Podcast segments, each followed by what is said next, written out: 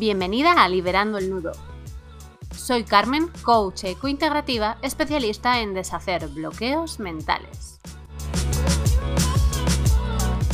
En este podcast quiero que te cuestiones y que comprendas por qué te pasan las cosas que te pasan y te lleves recursos útiles para empezar a crear tus propias soluciones.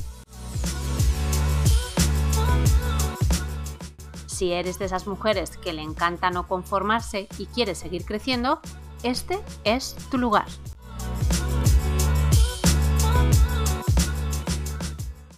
Hola bellezotas, estoy encantada de estar aquí en este segundo episodio de Liberando al Nudo. Este episodio, no puedo decir otra cosa, es maravilloso, al menos el tema, errores. Eh, me doy cuenta que he cambiado mi concepto del error porque me hace hasta ilusión hablar de él. Amo lo que me produce porque es impulso. Es verdad que no puedo decir, porque te estaría engañando como una puñetera bellaca, que em, mi relación con el error y con el miedo al error está totalmente zanjada, o sea, está totalmente solucionada o está totalmente eh, llevada, pues bueno, con mucha alegría y satisfacción. No. Es verdad que gracias a todo el trabajo que llevo detrás con mm, relación a este tema, ya soy consciente, eh, pues bueno, de lo que significa para mí cometer fallos, equivocarme y ya he podido flexibilizar ante el pensamiento, ¿no? Que antes me, me, daba por todos lados, ¿no? Y me, me contaba que ya la había vuelto a cagar, es que no sabía hacer las cosas, es que otros lo hacían mejor, es que no iba a poder. Todas estas mierdas que me contaba, que seguramente igual alguna de ellas te suena, eh, tenían que ver con mi miedo atroz a equivocarme, a que me juzgasen, a que me mirasen. Entonces, es que esta sociedad, en esta sociedad somos detractores del error. O sea, no solemos alentar a cometer errores en general, ¿vale? Es verdad que últimamente eh, todo este tema, como se habla mucho más de salud mental y de todos estos condicionantes eh, de la vida, pues es verdad que esto está mucho más comentado, ¿no? De se aprende, bla, bla, bla, bla. Pero aún así, eh, inevitablemente, por mucho que tú leas frases, frases positivas por las redes sociales o haya alguien que salga dando una charla sobre ello, es muy complicado el trabajarse uno mismo el miedo al error. Así que yo vengo aquí hoy un poco pues para divagar sobre el miedo al error, sobre el error en cuestión y te daré al finalizar unas cuantas ideas que a mí me han servido, que puede que te sirvan o no, pero bueno, al final no podemos hacer más desde este episodio de podcast, pero sí que al menos pues igual te doy alguna idea para poner en práctica.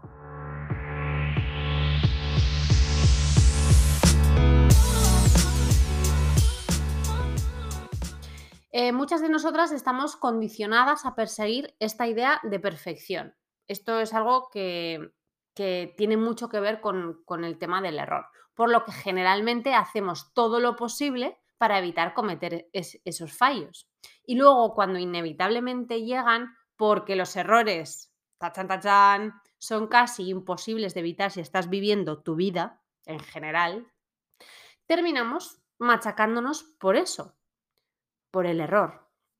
Sin embargo, el problema con eso es que nada ni nadie es perfecto. Y si nos preocupamos por cometer errores o nos enfadamos cuando lo hacemos, pues nos estamos perdiendo primero la vida, la experiencia vital. Porque imagínate estar anticipando todo el tiempo cómo de grande lo vas a cagar, ¿no? ¿Cuánto lo vas a cagar? ¿Cómo va a ser la hostia? Pues evidentemente te estás perdiendo la experiencia vital. Y luego aparte, si cuando te eh, la cagas, te equivocas, fallas, como cualquier ser humano, te enfadas por haberla cagado, te estás perdiendo la posibilidad de aprender realmente, de sacarle como el jugo a, ese fallo y, encontrar qué lecciones te puede estar dando y sobre todo aprender de ti, que para mí eso es lo, más mm, bonito, ¿no? Porque las lecciones realmente te las llevas sobre ti misma no sobre las situaciones también, pero sobre, sobre todo sobre ti, misma, sobre tus reacciones, sobre cómo tú gestionas, qué es importante para ti, etcétera, etcétera. Porque es verdad que aunque es una frase así como muy de taza, es verdad que de los errores se aprende. Y cuando te vuelves a dar una y otra vez con el mismo murete, querida amiga, es que por alguna extraña razón no, no has dado aún con la tecla que tenías que dar. Bueno, en realidad mm, seguro que no, la razón no es extraña, simplemente que aún no te has decidido a indagar sobre qué sentido tiene toda esta mierda para comprender la intención y muy probablemente estés en algún punto entre el por qué todo me pasa a mí o qué he hecho yo para merecer esta vida de mierda. O sea, sé victimizarte. Así que con todo este calentón sobre el error, el fallo y la madre que lo trajo, empezamos a mirarlo un poquito más de cerca. Por ello.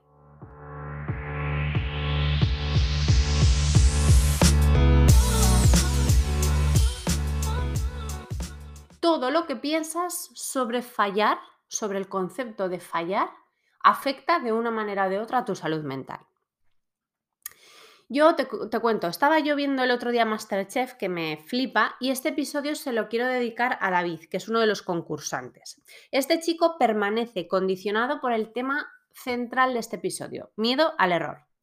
Eh, eso provoca en él que a la hora de preparar los platos y presentarlo ante los jueces, pues tenga muchísima inseguridad y además una alta autoexigencia. Eso lo que le lleva es a pasarlo súper mal. Pues el chaval eh, pues eh, titubea, eh, pues eso, e, evidentemente el miedo al error le lleva a no poner toda su concentración y sus recursos al servicio de ese ejercicio y entonces pues no lo hace todo lo mejor que podría hacerlo, porque la capacidad la tiene, ¿no? Entonces lo pasa mal, se da cuenta, llora, etc. Entonces, eso sí, yo quiero aquí también poner en valor una cosa que este chico lleva mucho tiempo, por lo que él ha contado en terapia, etcétera, con otros temas, y comenta en esos momentos que, le dan como más de, bajón al respecto del error, comenta que gracias a su psicóloga lo sabe, es consciente de todo esto que le ocurre y se permite además ser vulnerable, liberar sus emociones, llorar si es necesario al darse cuenta de,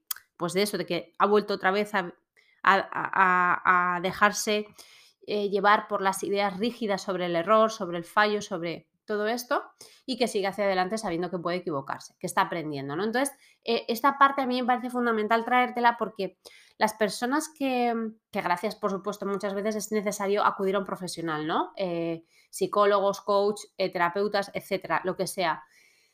Cuando das con una persona que te ayuda a hacerte consciente de cómo tú te manejas por la vida, te ayuda a aceptar esa parte de ti, a comprenderla y a, cuando la vuelves a ver, asumirla de esa manera y permitírtela, es fundamental. O sea, es, es, no sé cómo decir la palabra, es eh, sanador, sería la palabra que me sale, ¿no? Sanador.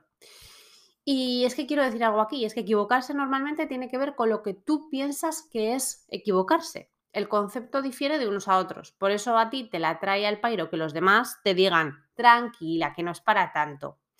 Eh, hostia, pues para ellos no lo será, pero si tú cada vez que tienes que hacer, imagínate, una formación ante una empresa nueva, ¿no? Eres una persona que ofrece formaciones de un tema específico y tienes que ir a una empresa nueva.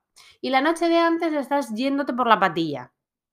O se te ha cerrado el estómago y no has podido cenar pues oye, es que ahí hay un nudo. Eh, tú en algún caso, de alguna manera, estás interpretando, si tuviera que ser el caso del miedo al error, que mañana cuando vayas a dar la formación ante tantas personas, pues, ¿y si me equivoco? ¿Y si me dicen? ¿Y si piensan que no sé tanto como el síndrome de la impostora? Lo mismo. ¿Y si me pillan eh, porque digo algo que no encaja y resulta que me equivoco y piensan que no soy lo suficientemente profesional? Pues todo esto ese nudo solo tiene que ver con tu conflicto con el error, con fallar, con el concepto que tengas tú sobre, sobre el hecho de cagarla.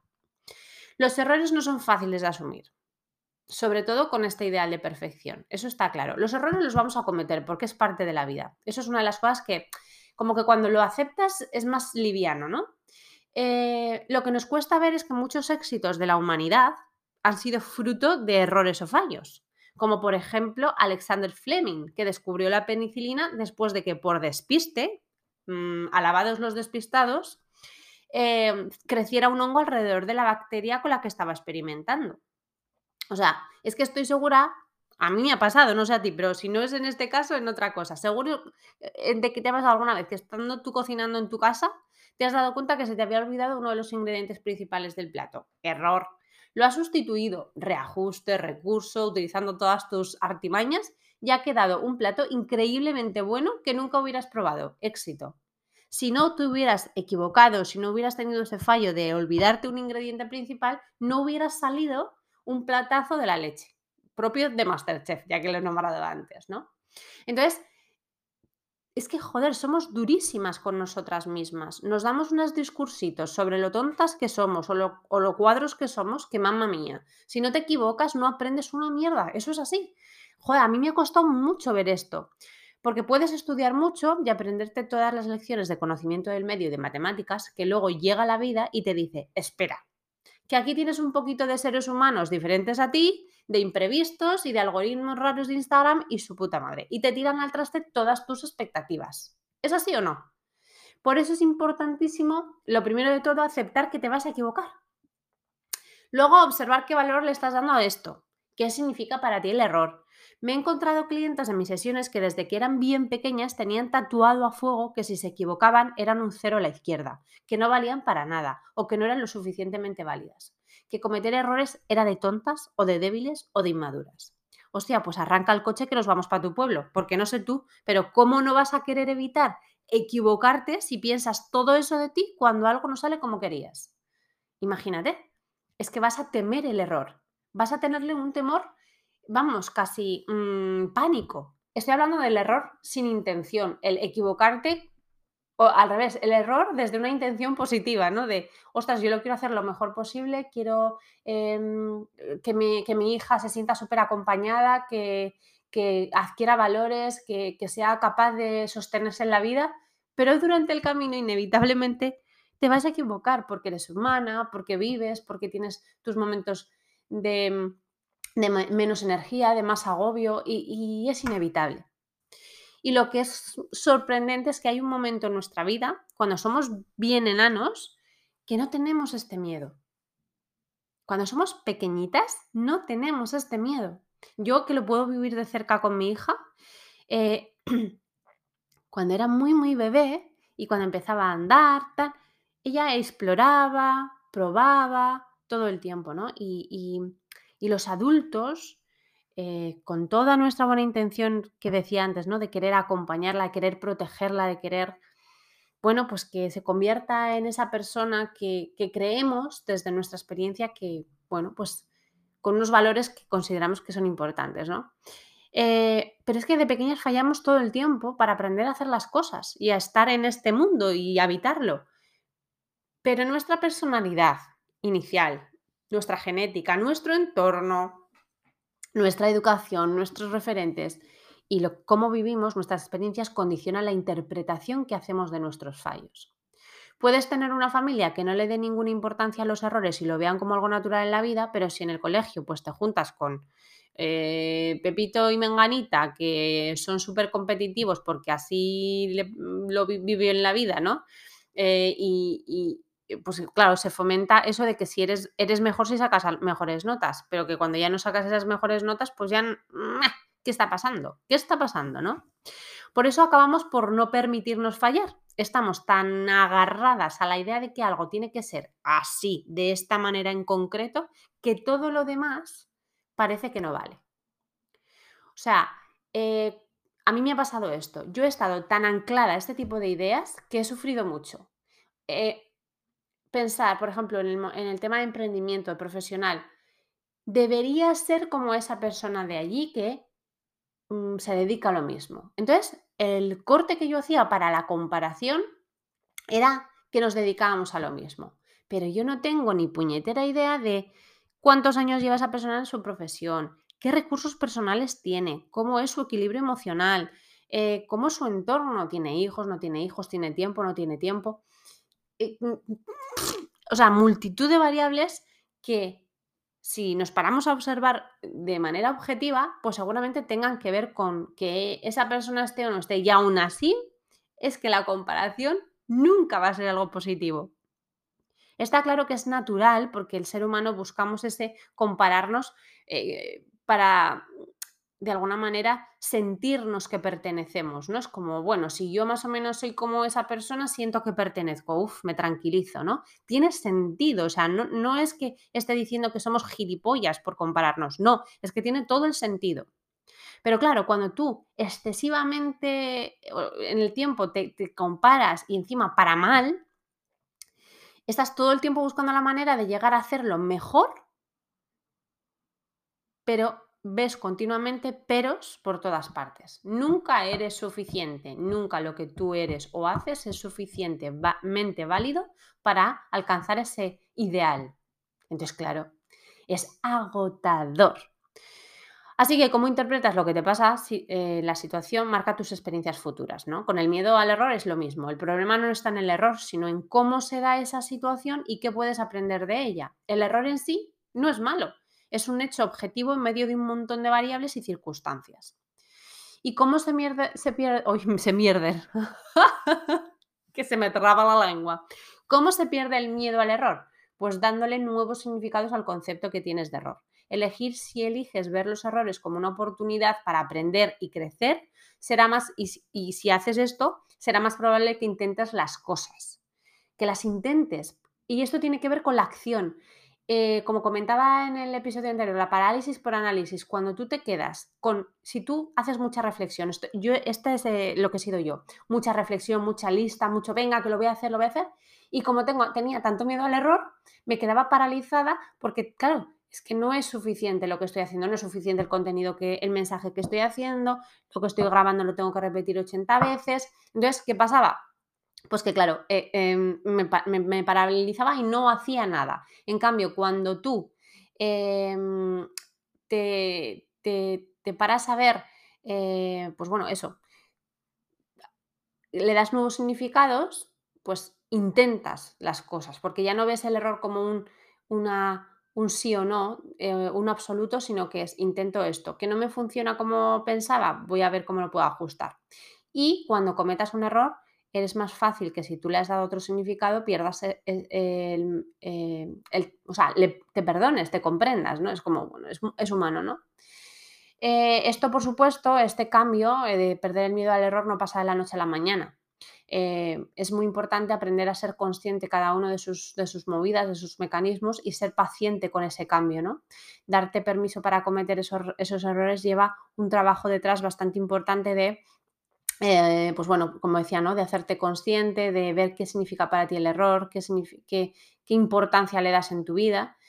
Y aún así, esta patraña que te estoy contando te la voy a desgranar un poco más para, en este último punto del episodio para que entiendas a qué me refiero con todo esto.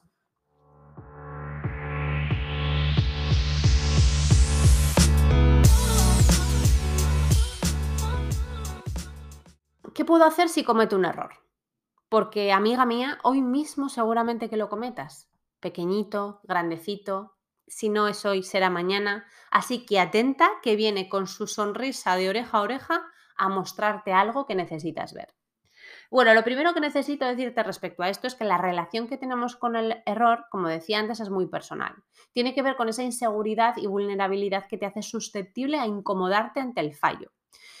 Eh, habrá gente que cometa errores y no les no parece como que no, como que fluyen, ¿no? Como que le resbalan, es algo como muy odioso para las personas como nosotros, como nosotras que, que, vivimos ancladas en el miedo al error, ¿no? Es como, pero ¿por qué a esa persona le sopla la gaita equivocarse y cagarla de esa manera, ¿no? ¿Cómo es posible? Es como que tienen un poder mágico que nosotros no comprendemos, ¿no?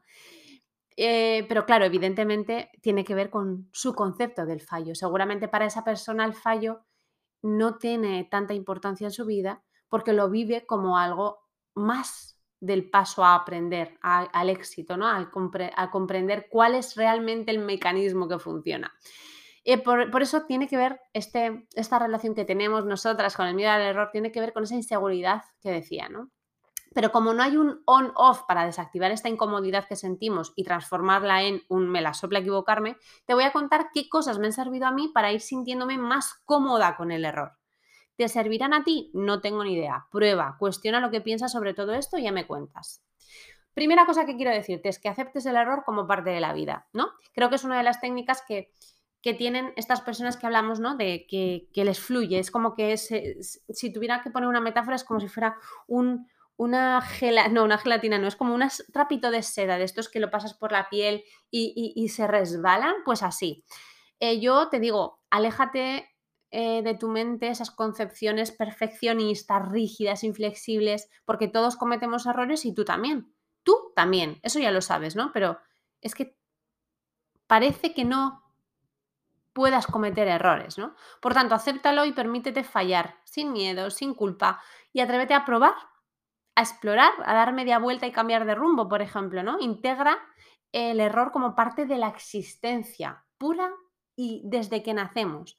Y deja de temerle y no permitas que te condicione. Tú cuando tengas ese miedo atroz a equivocarte, intenta volver a un niño muy pequeño que está aprendiendo a andar y se cae y se vuelve a levantar y coge un, está jugando con juegos de estos de meter bolitas en los agujeros o formas geométricas y empieza a probar en el, triángulo con el cuadrado y ve que no puede, entonces prueba en el otro y ve que el círculo tampoco, de repente, ¡pum!, le entra en el triángulo. Pues es eso, prueba y error. Utiliza el error como un impulso y no como un lastre. Esto también es algo que para mí me... O sea, realmente hoy pienso en eso, en el error como un impulso.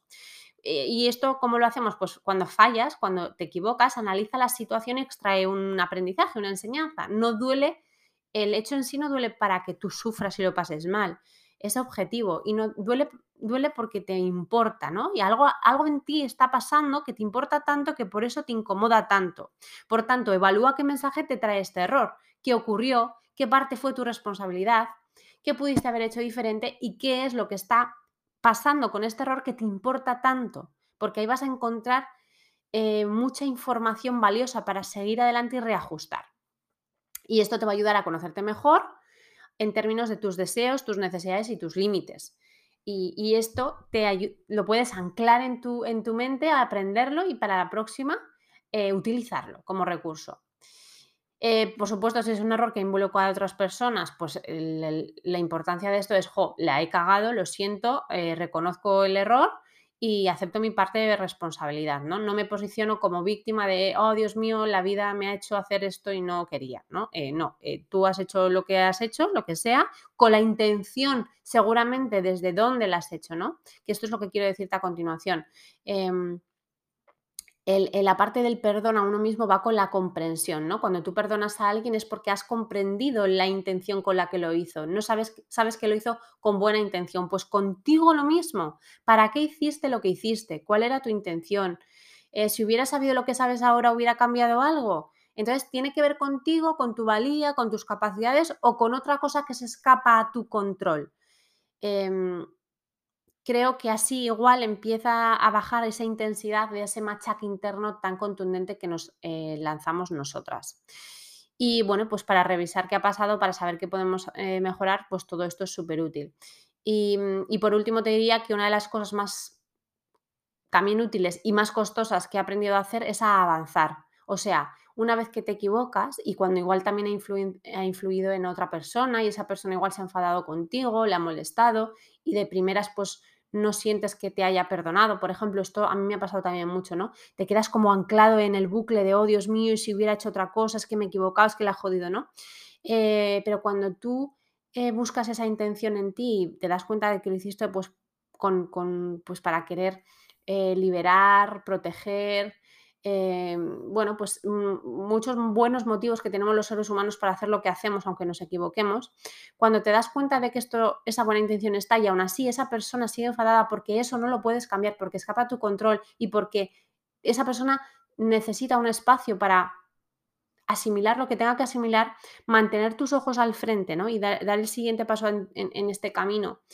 No puedes cambiar el pasado, todo lo que puedes hacer es aceptarlo, aprender de él y liberarlo.